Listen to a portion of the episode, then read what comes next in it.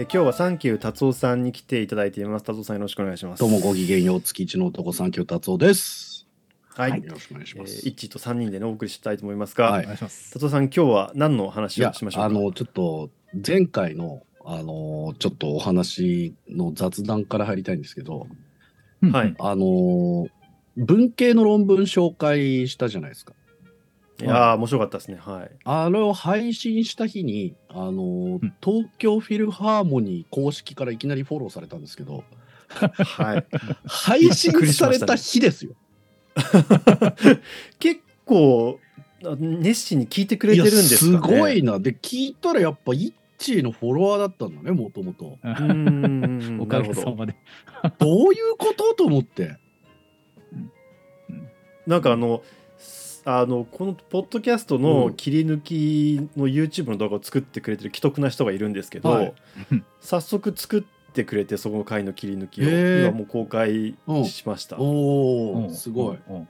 はい。それでもなんか反応してくれてましたけどねだってさ、あの、ポッドキャストのタイトルに東京フィルとか一切書いてないじゃん。そうなんですよ。そう。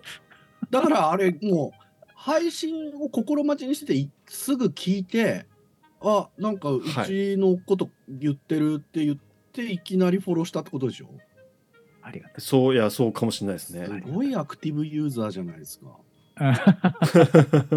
そういうとこにも一致リーチしてんだなと思って、すげえなと思いましたね。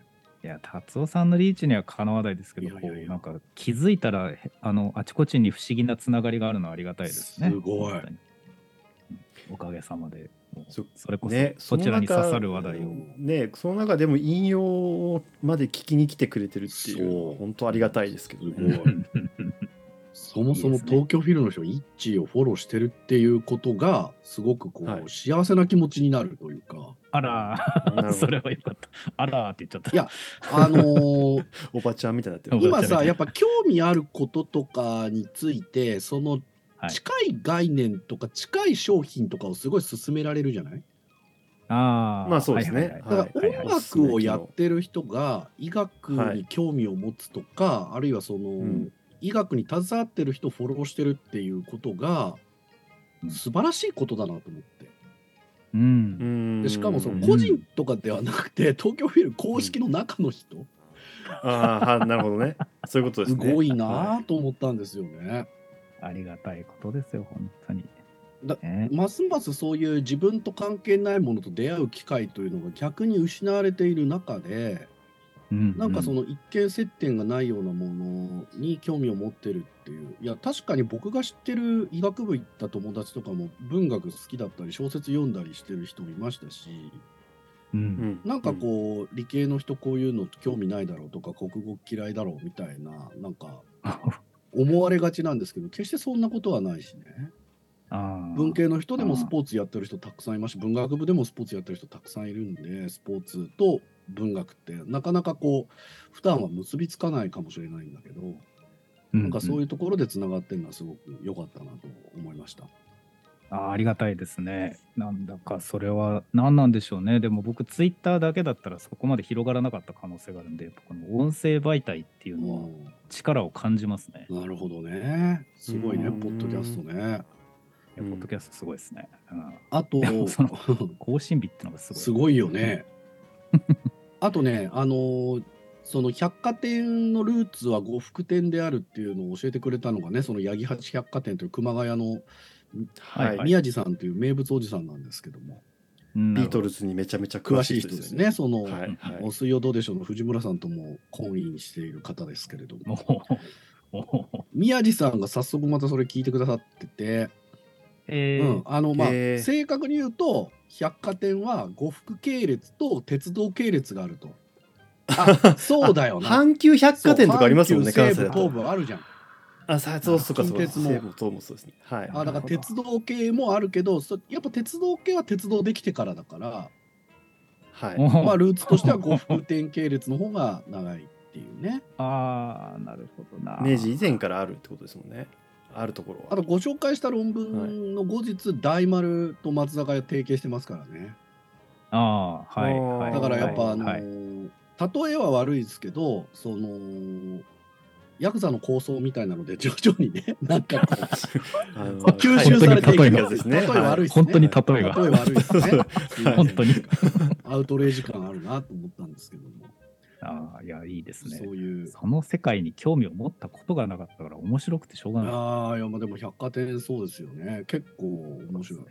あと、まだまだね、ちょっと文系論文紹介またできたらいいなと思うんですけれども。ああまあぜひあお願いします。確実に、あのリスナーがざわつく回なので。あれめちゃくちゃ反響ありましたからね。あそうですかあれ反響あ関数ツイートるんですよ。本当に数倍で多かったです。ええいつもよりよかったですね。でもなんか、それがね、状態化するんじゃなくて、たまにあるからよくて、やっぱり引用の軸っていうのはね、陽先輩と一致なんで、ここはやっぱブレずにやっていきたいなと思うんですけど、今日お話ししたいのは、はい。あのーちょっと僕があのこの際だから言わせてくださいっていうテーマなんですけども、この際だから言わせてください。これはねやっぱりあの研究とか専門を持ってる人が特にこう受けることかなと思うんですけど、まあ、うん僕はだからその専門何なんですかって言われた時に日本語ですってやっぱ最初言うんですね。日本語学。うん。はい。まあうん。えっ、と厳密に言うと文体論って言うんですけど、うんまあ文体論とか語用論って言って一発で分かってくれる人はなかなかいないので、うんまあ、まず最初にそうですね。こう日本語学っていうわけですね。うんはい。でそうするとあのーなんだろうな日本語いじりが始まるんですけど あのいやーはい、そういうメールちょうど来てますけど、ね、こういうのなんかいや、はい。語源についてはどうなんですか？達夫さんみたいなふうに言われた。いや俺語源の専門でもないし。はい。なるほど。まあなんかそのこれこんな言葉使ったら日本語の先生に怒られちゃうみたいななんかわかんないけど。いいじりが。だから意地悪すぎません？達夫さんの周りのいやいやいや。人。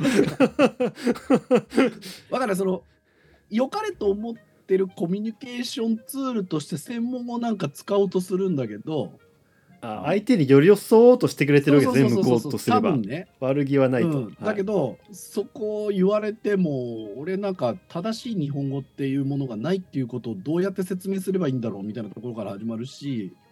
ああーしかも俺文法専門じゃねえしみたいなね。あ。はい。いやあのある程度はわかるけどその、んうん。本当に文法だけをやってる人とか専門でやってる人とかに比べればもう全く全然なんでなるほど。なんか日々そういうなんかこう専門って言った瞬間から専門への無理解にこうさらされてしまうああ。あ煩わしさみたいなものをちょっと感じるんですよね。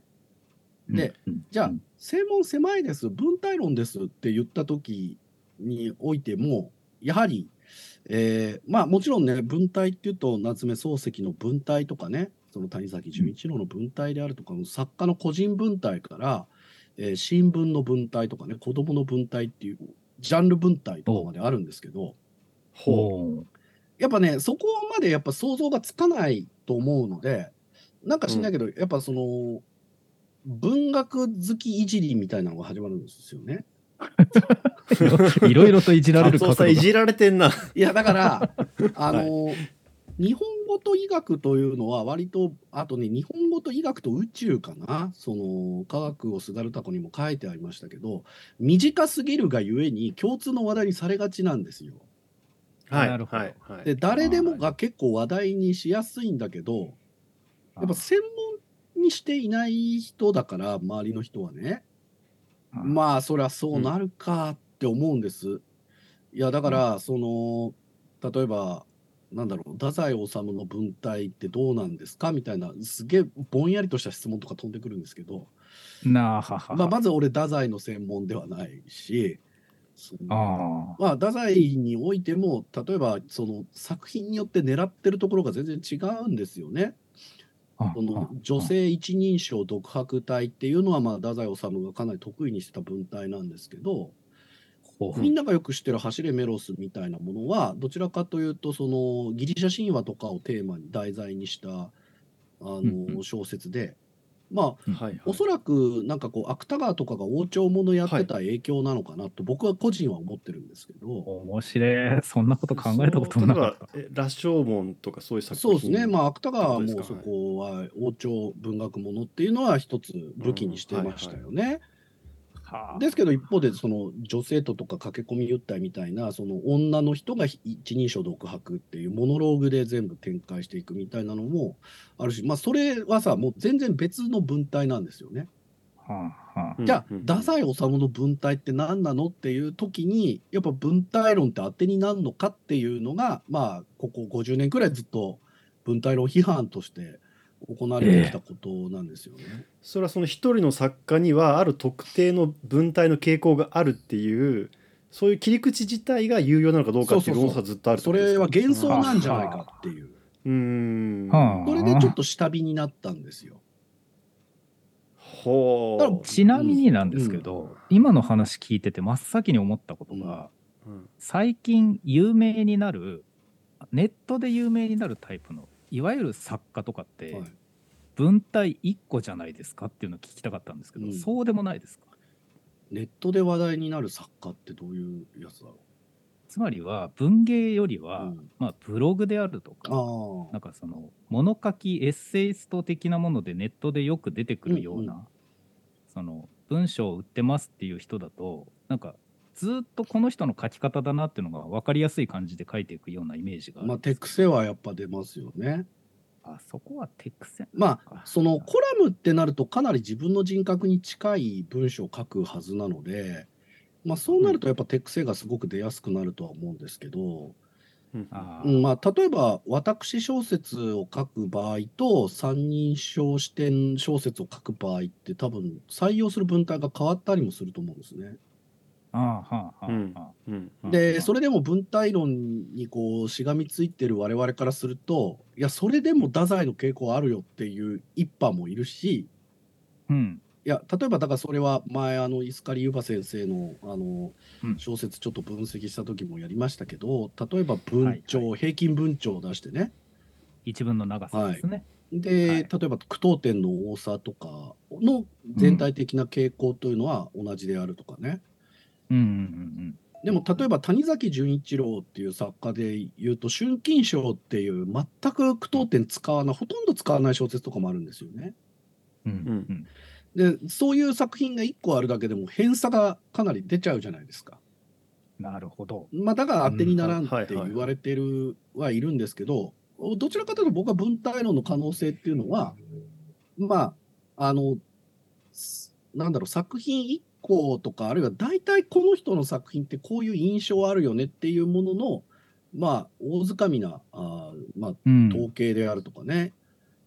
まあだからこの何々っぽさっていうものっていうものは割と有効なんじゃないかって思うので、うんまあそれが結構今、その工学が発達して人工知能とかができた時にむしろこう文体論っていうのは、あの有用なんじゃないかなとは思ってるんですよ。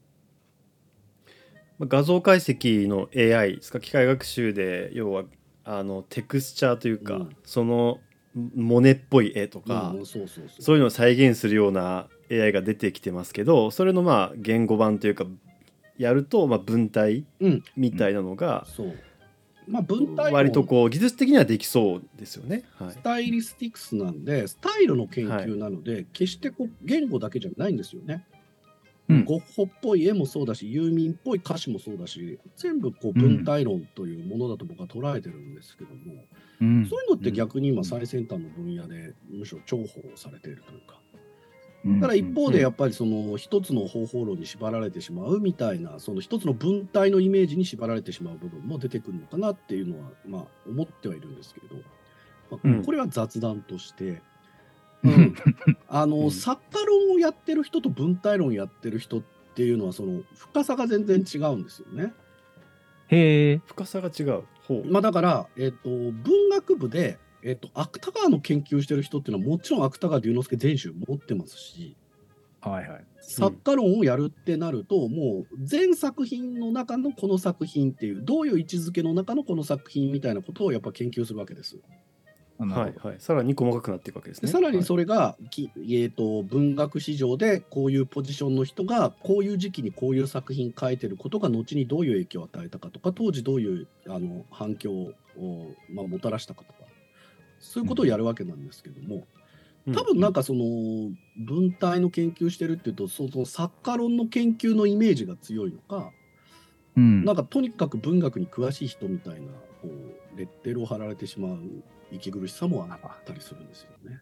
はは。ははそれやっぱ違うんですね言語文体的なアプローチと作家論をやるっていうのは、うん、もちろんね、あのー最終的には両方なんですよ。あのやっぱ作家、あー研究にもなっていく人もいるしうん例えば文体論の中でもそのやっぱそうは言っても文体論って広いんですよねまだ。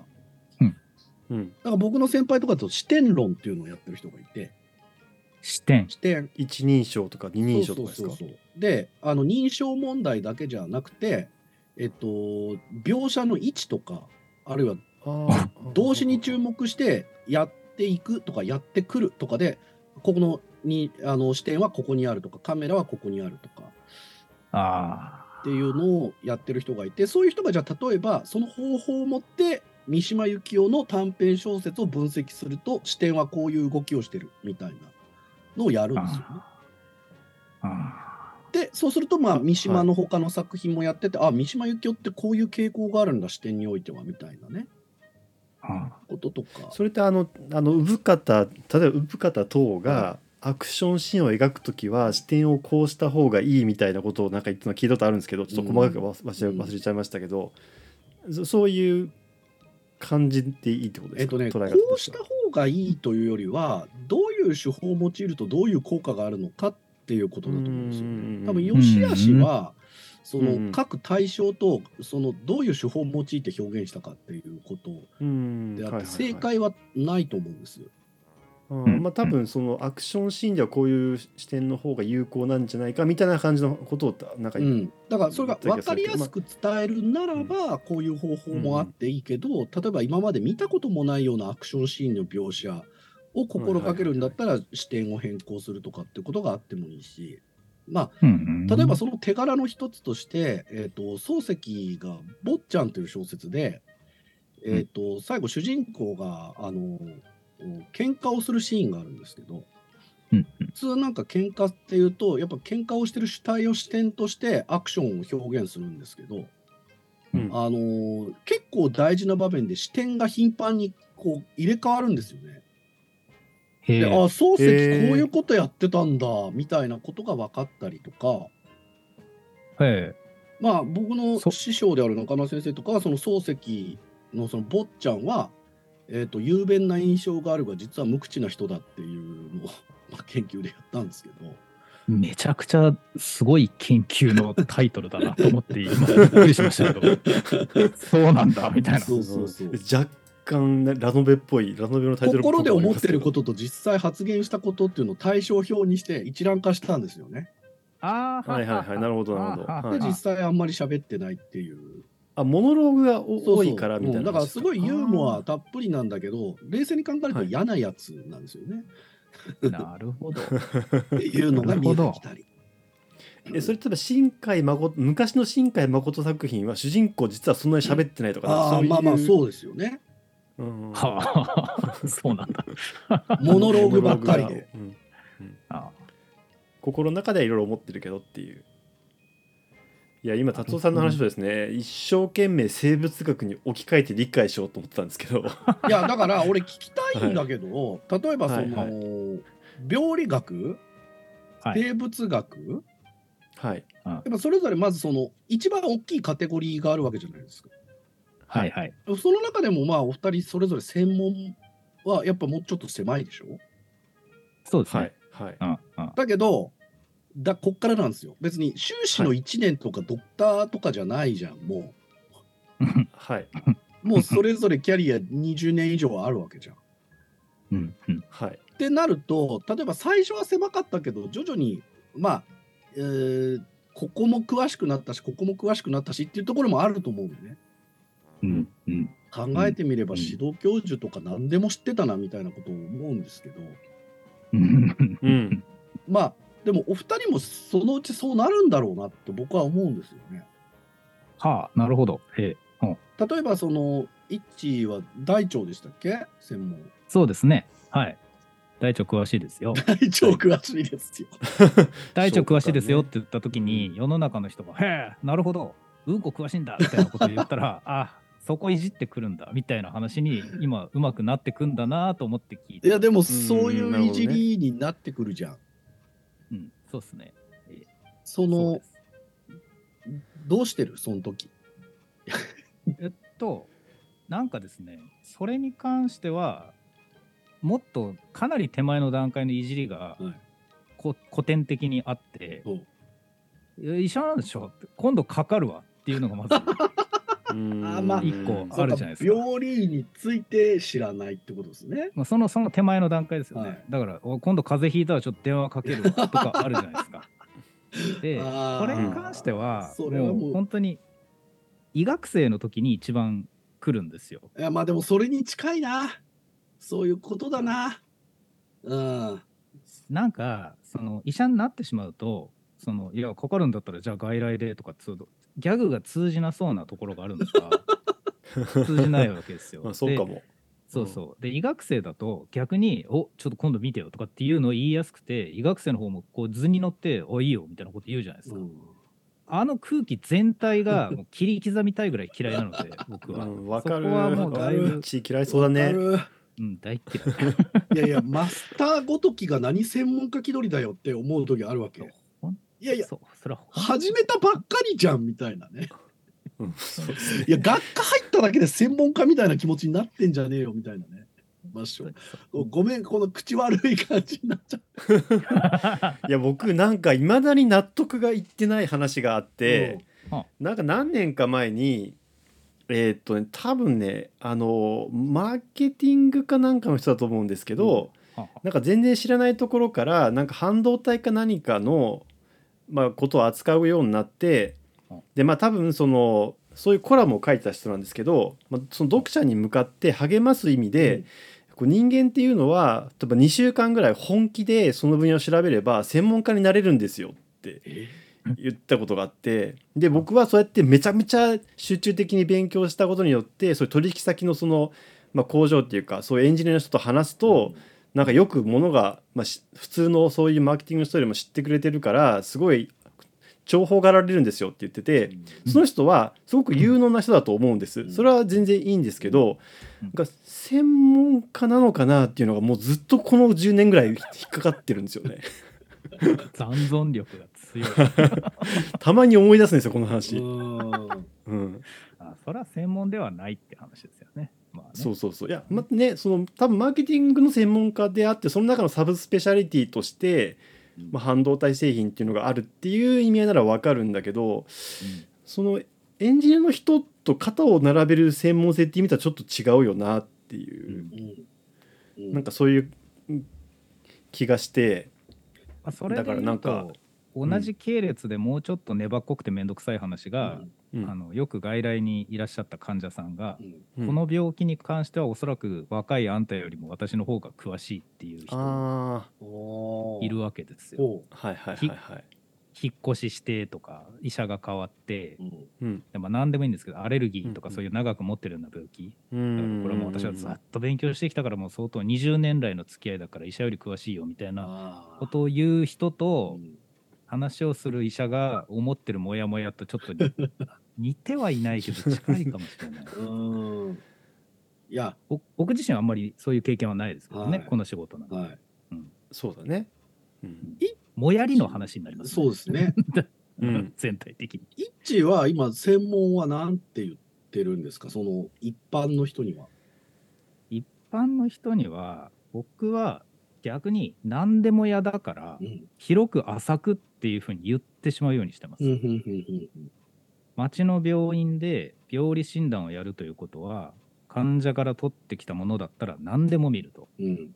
うんだから大腸に興味があって胃に興味があってその辺は詳しくなろうと頑張ってるけれども実際は胆のでも膵臓でも子宮でも卵巣でもうん。腎臓でも何でも見るし、うん。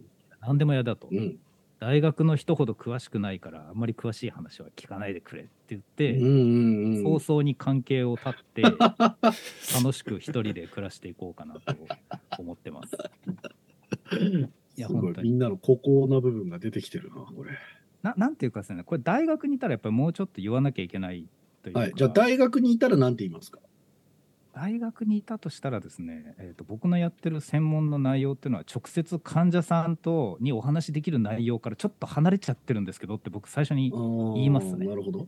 なるほど。その上で大腸に出てくる大腸の中でも右半分に出てくる、うん、それも高齢の女性に出やすいがん。の細胞と関係のありそうながんじゃない部分の話が詳しいです、ね、ああいやいやいやもう素晴らしいな。だいぶだいぶ噛み砕いて言ったね一今、うん、まあ。今あの僕のど真ん中じゃないんですけど、うん、これだったら一番説明がしやすいところを選んでいました、うん、うん、そういう説明ですかね。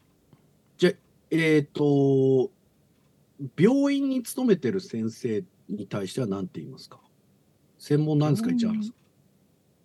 僕は、えーと、画像病理対比というのをやっておりまして、うん、内視鏡 CT、MRI、超音波検査で患者さんを捉えた画像と、病理組織の中にある像とを1対1で照らし合わせるのが日本全国で一番やってます。おお、面白い。これを医者が聞くと、まあそんなのやってる人そんなにいないからそれは一番やってるだろう ちょっとちょっとくすってちょっとくすってされる感じの知らない人が横で聞いてるとおおってなるんですなるほど。っていう感じですかね答え方。まるで違うわけですよねその2つは。じゃあ病理同士で会話した時に市原先生ご専門はって言われた時は。あの病理 AI やってますって言って逃げます。なるほど。から。なるほど。病理が一番弱いので。そうですよ、ね、とにかくその時とにかくその時相手が一番弱いところを答えてあそれは僕には分かんないなって言わせるのを待ってる 処世術まで入ってきてるな。あのど真ん中の質問にちゃんと答えてない気がするんですけど、うん、つまりそのアイデンティティとして自分がやってることをバンってこう言い切れないんですよ、うん、僕はまだ。うん、ああそうなでそのそうだと思います。やっぱりちょっと八方美人なんですね、うんうん、仕事の内容が。でその八方美人な部分に仕事の本質があるっていうところに結構プライドのコアがあるので、うん、逆に言うと研究内容とか診療内容でこれって狭めた瞬間に僕らしさからちょっと離れるとも思ってるなるほど面白い。ちょっとこういうおちゃらけで濁さないといけない面白い。そっか、うん、そこにやっぱ、あの一致の得意性があるわけですね。いやそれだけになんかちょっとあのなんていうんだろう。テレビに出てくる博士みたいなものとの分かりやすいやつもね。そうですね。そうそう、うん、これをですね言われちゃうのがちょっと辛いんですけどまあでも本当に一周回ってそっちの方が近いかもしれないと思うことはあります。うん。えー、楊先輩は生物学って言われた時にまずどういういじりが想定されてるんですかね、はい、いじり。えー、そもそも人と会話してないですかねあんまり。うん。そうですね。あの今思いましたけど、うんそそれが一番よくあるやつじゃないですか。研究者って言った時の僕が旗から見てるの。あじゃあ人と仕事してないんだっていう感じ、うん。うん、そのいじりがあるかも。そうですね。なんか珍しい動物とかなんか深海生物とかの話を振られる好きなんですよって言われることがあって全然関係ねえんだけどなって思います生物。そっか、はいはい、あなるほどね、はい生態それはそれとして、はい、生態学とかいろんなその研究分野ではもちろんあるんですけど対象としては、はいはい、僕全然関係ないんだけどなと思います。知らないしあんまり。そうだね、はい、えじゃあえっと、自分がやってることを誠実に、まあ、一般の人に説明しようとすると、どういう、はい、専門は何なんですかって言われた時に何て答える？そうですね。うんとまあその遺伝子っていうのがあって、それがどう使われるかによって、まあ、なんか細胞ができたり体ができたりするんですけど僕はその生殖細胞って言って精子になったり卵子になったりする細胞がどういう遺伝子の働きでできているかを調べてますって言ってます。なるほどなるほど。はい、言ってました、うん。やってた頃は。じゃあ大学ではご専門大学で専門なんですか？って聞かれた時は研究者同士だったらえー、マウスのオスの生殖幹細胞の転写制御をやってますっていうことですね。だいぶまたレベルが上がってきたな。そうだね。はい。そうなんだ。そうなんだって思っちゃった。生物学会みたいなところだとなんていうせ生物学会ですか？なんか学会、まあなんだろう、生物学会って一番大きい単位？そういう生物学会ってある、ないですねない。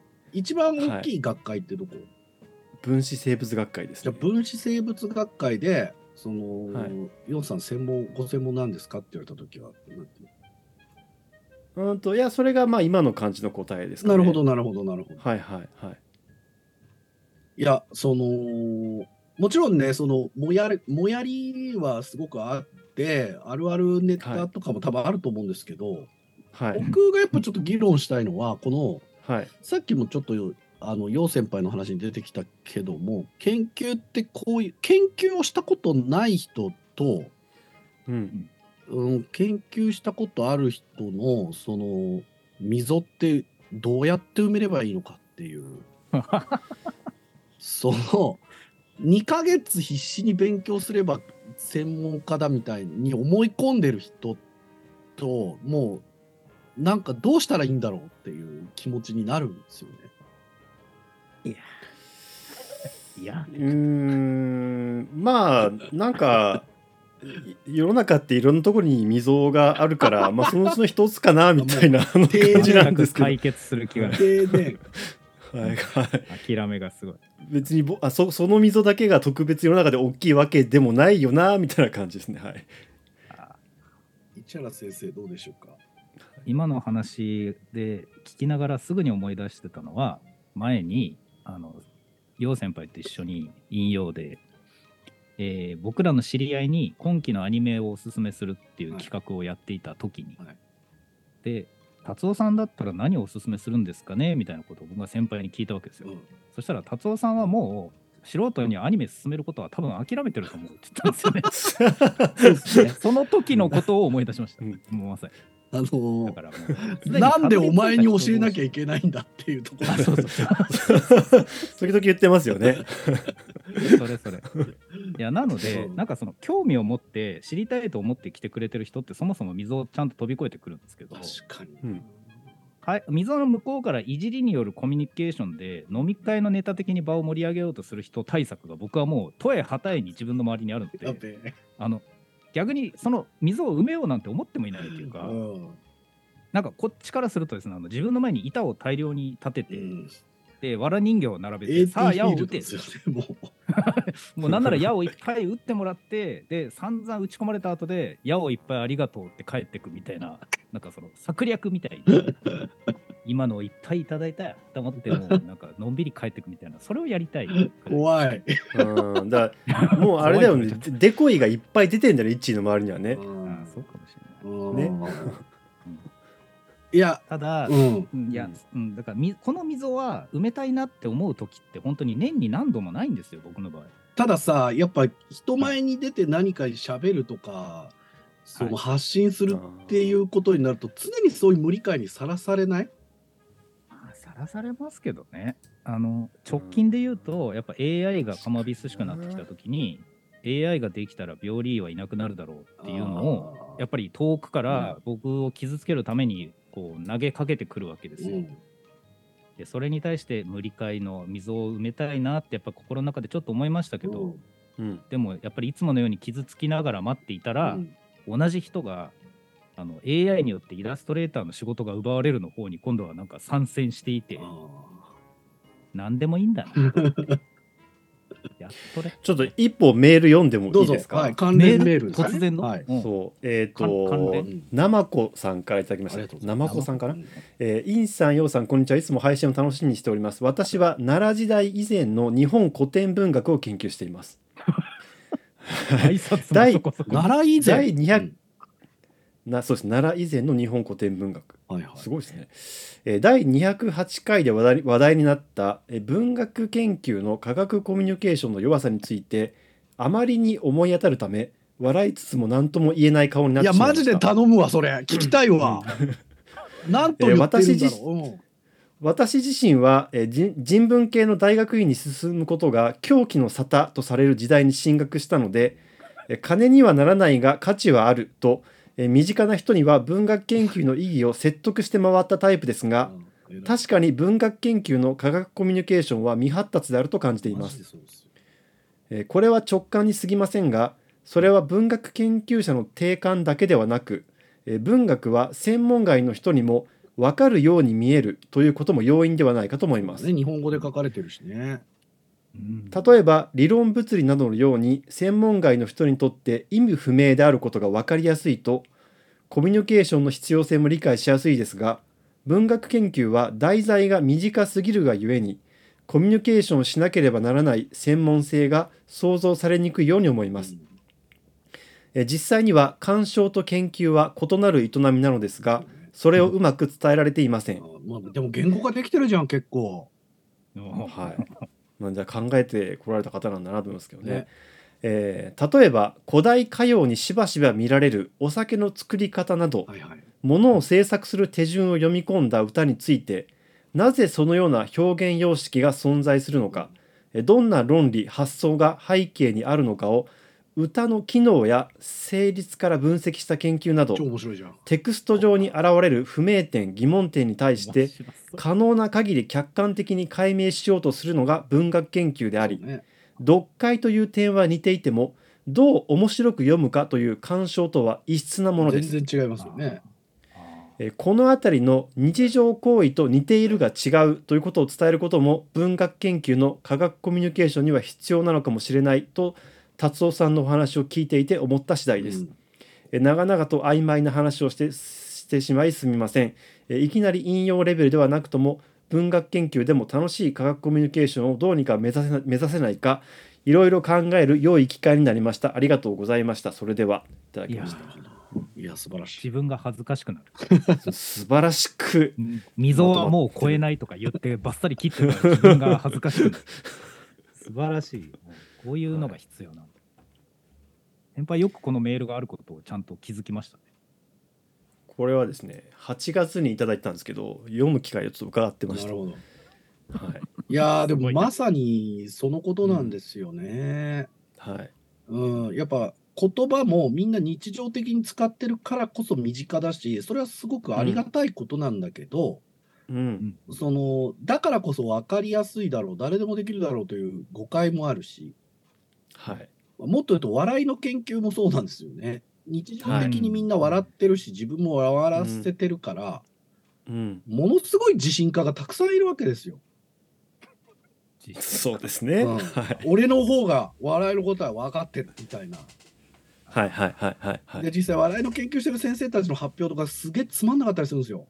まあ、これ別に面白い必要はないんだけど。はいはいはい。そうなの。ですね。はい面白い必要はない。だからもうこれ何度も言ってるけど経済学者がみんな金持ちかっつったらそんなことねえからっていう、はいはい。達夫さんは珍しく実践者でもあるというかプレイヤーでもあるそうそうそう立場ですもんで必ずしもそうじゃなきゃダメだっていうわけじゃないですね。常にさらされる無理解に対して何かやってやりたいっていうことで自分もやってるわけさ。なるほど。うん、その何なんですかね。だからその鑑賞と研究ってまた違うよっていうこともそうだし身近なことだけど研究をするっていうことは全然そのだから文系の方がよより分かりにくい意味不明さなんですよね。さっきもありましたけど理論物理は分かりやすい意味不明なんですよね。あそうですね。意味不明なことが分かりやすいですからね。だから分からないが分からないっていうのって一番辛いじゃん。うん。うんなんか対象が何かっていうよりも研究をするっていう行為自体がまあその専門的なことっていうか、まあ、あんまり日常生活にないことなのでそこをまあ分かってもらえればいいのかもしれないですけど難しいですよね。でもさこれ例えばうん。相手が高校生だったとしてよ、はい、とか学部生に対して研究の素晴らしさを語るっていうのって本当にちょっと橋を一個渡ってもらうぐらい大事なことだと思うんですよね。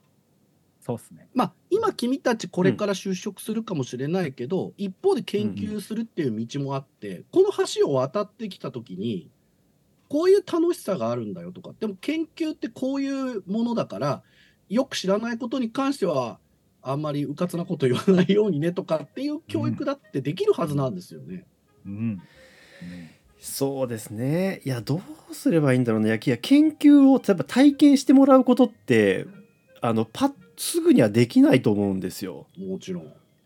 でなんかあの増川先生っているじゃないですか、うん。ノーベル賞ノーベル物理学賞を受賞された。みんな大好き増川さんです。まはい、増川先生大好きなんですけど、なんかまあストレートな人なんで小学生がなんかそういう科学体験みたいなことをしてる時に、それ科学じゃないからねって言った言ったっていうのが すげえ俺の中で面白い話残ってるんですけどいやその通りなんですよね。ひどい。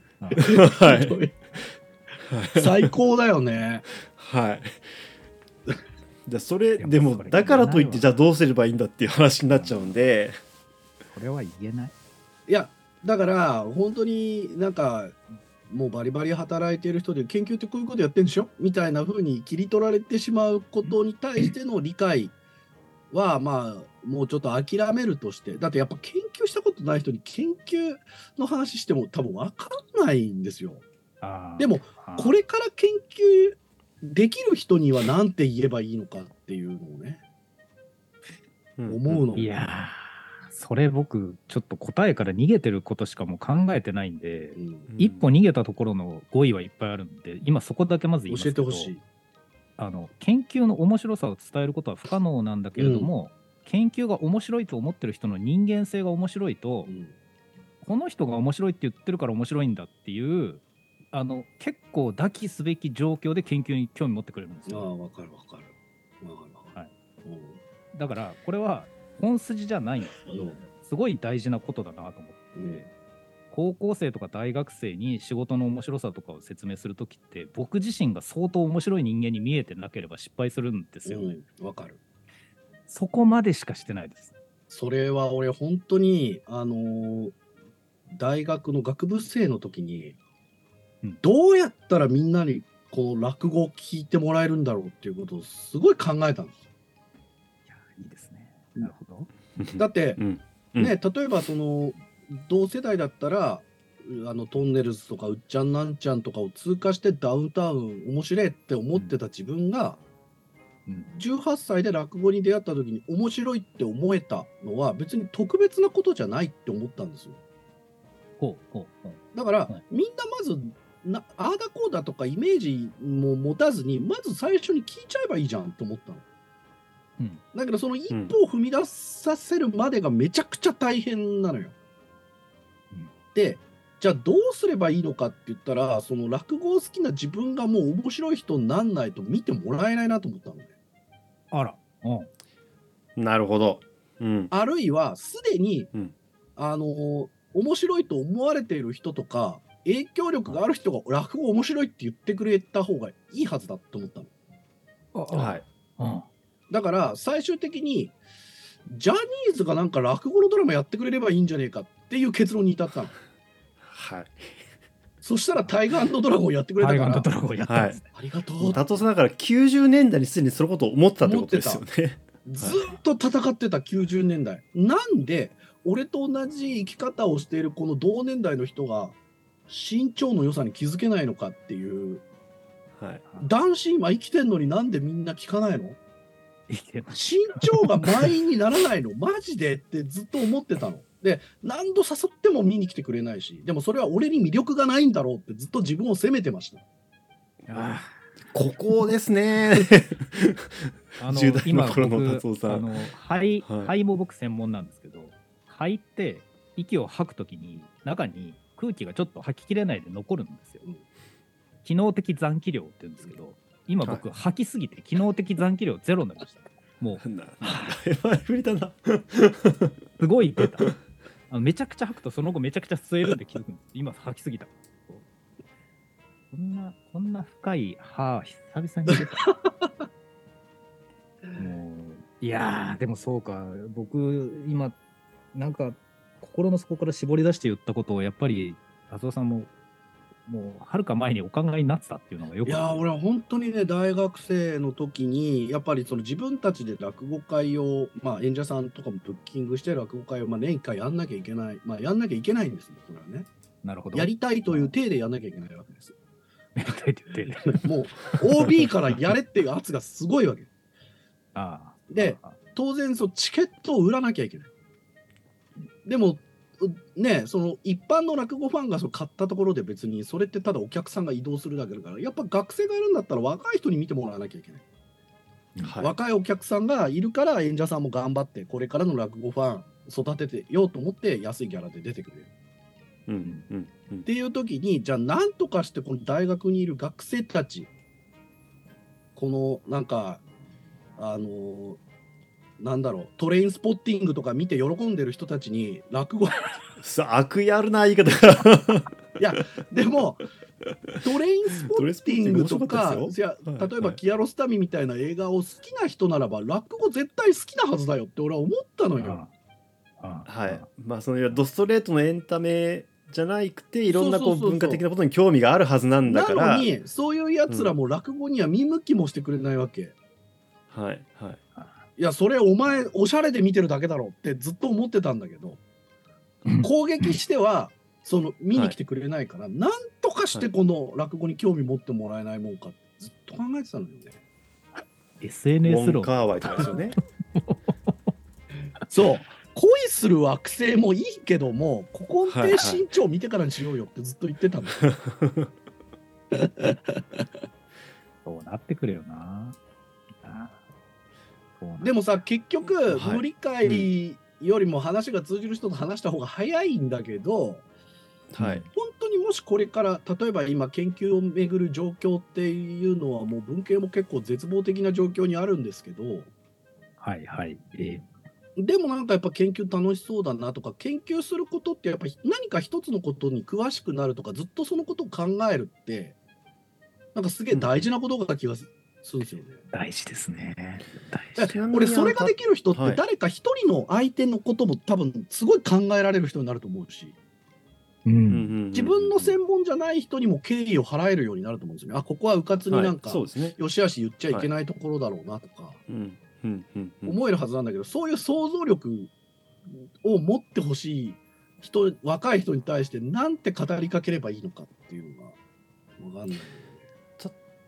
例えばその達夫さんの中で、えー、とその技術を磨くことを研究するって言ったりするじゃないですか。例えばアスリートがなんかまあサッカー選手がシュートの打ち方を研究しましたとかフリーキックの研究をしこういう研究してますみたいな意味で研究っていう言葉を使う時もあるんですけどそれはど違う行為ですか？その学術的な研究とその技術を磨く研鑽っていう意味での研究って。まず練習と研究はどう違うのかっていうことですよね。うん。いいテーマだな。でその新しい方法を発明したりもするじゃないですか。いやいやだから僕はやっぱそのはい。一般の人たちが使う用語に関しても、はい。い、やそれは研究じゃねえしっていうのもあるしはい。うん。はい。分析じゃねえしそれ。ただの所感だよっていうのとか、まあ一応手続きがありますからね分析する方法にも。いやだから研究するというなれば我々は例えば100本シュートを打って、えーうん。例えば助走何歩とか、うん。そうん。の入射角何度でそのボールを蹴ったかとか、うん。そういうのを、えっと、条件を変えつつ同じ条件のものもいくつか用意して、どういうキックが一番有効かっていうのを調べるのが研究じゃないですか多分そうですね。まあスポーツ科学だとそういう多分ことやってるそうですよねよね。はいはい。でもなんか、ぼんやり蹴り方を変えたパターンを何度もこうやってみたっていうことも研究って言っちゃう人がいるからうん まあ一般的な用語としては割と使うかなと思いますけど。はい。それそれ研究ってそっから言ってるのかなっていうあと調査だよ、はいだからまあそれはっていうのもあるしね。うん。そうですね。だからその辺からまずあの当然ですけどその辺から感覚の違いというかもあるとは思うんで。そうなんだよとね。いや、俺は、あのーなんだろうな、専門バカとか学問バカっていう言葉あるじゃん。はい。うん。あれ、本当にバカが作った言葉だと思ってんだよ。はい。お前、研究したことないから専門バカって言えるんだよなって思うの。もうちょっとふ、もうちょっと振りかぶってから切ってほしい無拍子でバーン なるほど。いや、わかりますよ。うん。それはすごいわかる。どうしたらいいんだろう。だから、でも、なんかずっと、うん黙して語らずになってしまうのが、果たして良いことなんだろうかっていうのを考えるときはあるんですけど、お二人いかがですか？いやうんーあの、いやでもその例えば達夫さんって、その落語で言うと渋谷落語を結構長くやってらっしゃっもう俺はてあれでこうかなり。学生の時の俺にここ連れてくれば間違いないから、5日間あるから、絶対スケジュール合うからっていう、そういう気持ちで作った場所ですからね。うん。で実際にその、まあ、若いお客さんも多いっておっしゃってたじゃないですか。だから一つその解決策というかそういう場所を生み出してると思うんですけどそれその達夫さんでも研究は難しいですか？その伝え伝えていくっていうか。難しいよ。だって、はい、うん、けんいやだから30歳40歳になってあああの時ちゃんと勉強しておけばよかった研究したかったとかいうのもいいんだけど、うん。できれば18歳とか22歳までにそれを教えたい。うん。できれば、うんうんうんうんそのためにどうしたらいいのかなっていうことを考えるんだよね。いやまあ確かにそのそのことを考えたことはありますし、まあ、達夫さんもずっと考えてるからこれ今ここでなんかねそのいいアイデアが出てくるとはとてもまあ思えないんですけど、ごめんね。でもね、ずっと考えてるそのことだから。無理解の根底には我々の責任もあるんじゃないかって思ってるってことなの、うん、なるほどなるほど。はい。その主題を提示しないまんまやってきてるので僕そうだよね。なので逆に言うと僕とっくに諦めて10年ぐらい経ってるんでわすけど。なんですけどあの先輩が今ここで結論は出ないよねみたいな話をしようとしましたが、うん結論が出ないどころか主題に上げてない状態だったので、うんうん主題に上げるかって 今日は思いました、うんこれテーマがでかいんだよなただ、なんか、今後の世界情勢とかっていうすごいでかい主語を持ってきたりとかするときに、はいこの無理解って結構でかい敵だなって思うのね。そうですねうんはい。いや例えばそれは研究予算の問題であったりとか研究環境の問題であったりとかはい。いや俺は本来そんなでかいことを考えたくもないし考える必要もないんだけど今全ての研究者がそういう状況に追い込まれてるなと思うのね。あまうん。要するに、あのー廃部寸前の部活に在籍している感じ？あで、うんうんうん。なんとかこの部活をやっていることの意味みたいなものを。叫ばなきゃいけないし、もしかしたら新入生にこの部活入った方が楽しいよって言わなきゃいけないし、そうしないと部活に予算も下りないし、部活が存続できないかもしれないっていう、ちょっとキララみたいな話になってきましたけど、あキラーキララの第一話みたいになってますけど、漫画タイムキララ読みすぎだから、それ。ラブライブでもいいんだから、別に。ラブラブでですね。廃校寸前の学校ポンポン出てくる。実例がポンポン出てくる。いや、どうしたらいいんだろうなというのが、だからね、できれば引用リスナーのあのメールも読みたい、それこれに関してはね。例えば、うんね。あなたの近くにいる魅力的な研究者とかね、うん。うん、なんかこういうのに触れたときに研究の奥深さ知れたとかね、うん。あるいはあのうん。研究に対する無理解でこんな失敗をしたみたいな話でもいいんですけど、あ これは期待しましょう うん、方向に引用リスナーを信じてね、なんかリアクションがあるんじゃないかなと思うんだそうですね。いやなんかその研究者の方で面白い本書いてる方もいっぱいいるじゃないですか。うんその自分の研究紹介してるような。ああたださ、それはさ、分野がちょっとそいつが面白いだけであって、研究が面白いわけじゃないよねっていうことになりそれはかねない。そうですね。それはそうですね。はい。そうねだって土屋健二先生が面白いわけであって、哲学が面白いわけじゃないじゃん、多分。って思われる可能性があるよね。あるそうですね。いやまあきっかけにはもしかしたらなるかもしれないですけどね。その入ってくるためのそうなんだよ。その面白い人が世間に理解が広がるかっていうのはまた別面白い人が本気。気で面白がってるっていう情熱なしにはなかなか語れないですね。そうなんだよな。うん。でも、この間、あの、魚の子っていう映画を見たんだけど、はいはいはい。まあ、あの、さかなクンがね、まあ、モデルになってるあ映画でね、の、はいノンさん、ノン主演ですね、ノンさん主演。ノン主演。